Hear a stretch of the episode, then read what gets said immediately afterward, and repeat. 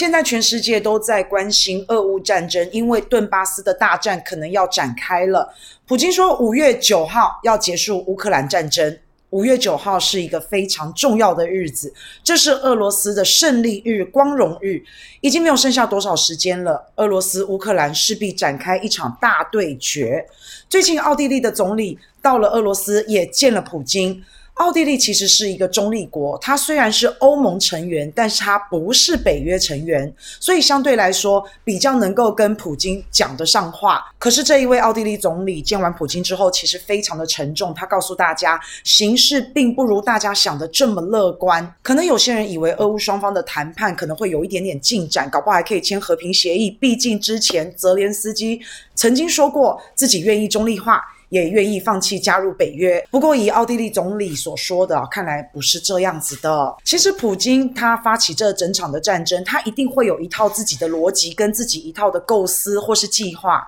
俄罗斯军队从基辅这个地方把军队拉到乌克兰东半部这里，开始大军围绕着顿巴斯地区，很有可能在顿巴斯地区这个地方会展开之后的大对决。而乌克兰的军队现在也包围着顿巴斯地区附近，现在大战一触即发，顿巴斯地区，尤其是顿内茨克跟卢甘斯克，很有可能会展开一场非常惨烈的战役。大家如果还有印象，一开始普京发动战争的时候，最早就是进入顿内茨克、卢甘斯克、顿巴斯这一块地方。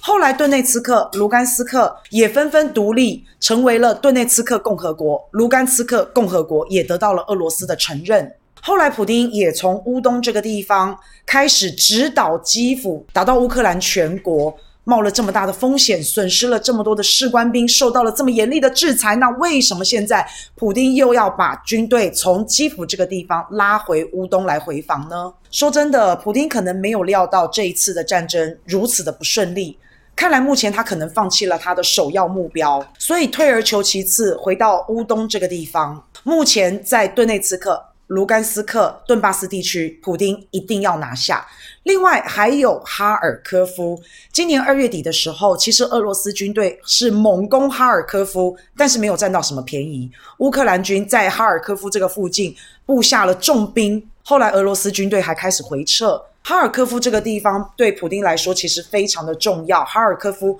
不但是乌克兰的第二大城，而且哈尔科夫之前曾经闹过独立，独立一天。就被乌克兰的政府军给压制下来了。哈尔科夫大部分的人民讲的是俄语，就算在这边有乌克兰人，其实也都是很亲俄的。所以，如果普丁把哈尔科夫拿下，再加上卢甘斯克、顿内茨克，就变成了一条缓冲的战略地带。不过现在看来哦，乌克兰军队真的是非常的彪悍，再加上欧美西方国家大量的军事资源，所以哈尔科夫要拿下来其实也没有那么容易。那但是呢，卢甘斯克跟顿内茨克这两个地方一定要拿到手，势在必得。另外，在顿内茨克这边还有一个城市叫做马里乌波尔，俄罗斯军队把乌克兰军队还有亚速营在马里乌波尔这个地方包围起来。乌克兰军队在这边做了非常顽强的抵抗，到目前为止，俄罗斯也没有办法完完全全的拿下马里乌波尔，大概只拿下了九十八 percent，而且双方可是投入了大量的兵力。我们可以从地图上看到，马里乌波尔是一个出海口，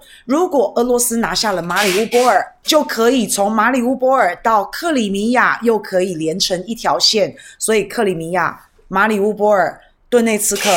卢甘斯克、哈尔科夫。可以把这些地方全部的打通，那就完成了普丁想要的一个战略目标，可以连成一线，成为一个战略防守非常好的一条脉络。不过最后啊，不管能不能够拿得下，都将会有一场非常惨烈、血肉模糊、血肉横飞的战役，双方都会投入大量的兵力，而且会造成很多的平民死伤。虽然普丁已经定下了最后通牒是五月九号，这是他自己设定的。但谁也不知道最终的终战日期是什么时候，战争也未必像普京想的这么顺利。而在最近，泽连斯基突然变得非常强硬。本来泽连斯基在三月的时候还说过要放弃加入北约，要中立，好像让人看到一点点和平的曙光。不过在四月份，泽连斯基马上翻脸，变成我们不排除加入北约。真的不知道他哪一句话可以信，但是战场就是这样，兵不厌诈嘛。能够让泽连斯基这么强硬的一个底气，其实就是因为欧美的支持，真的是越来越实际了。尤其是军事上的援助，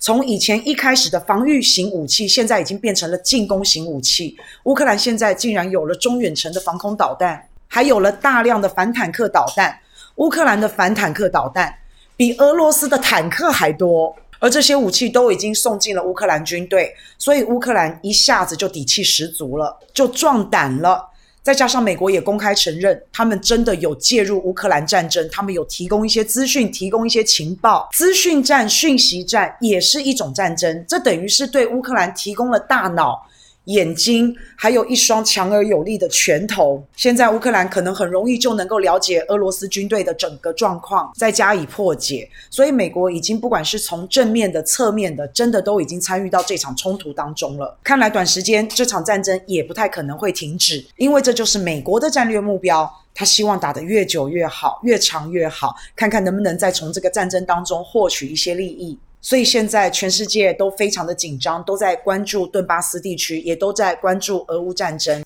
当然，我们还是希望世界能够早一点的落幕，无辜的老百姓、残破的家园能够赶快战地重生。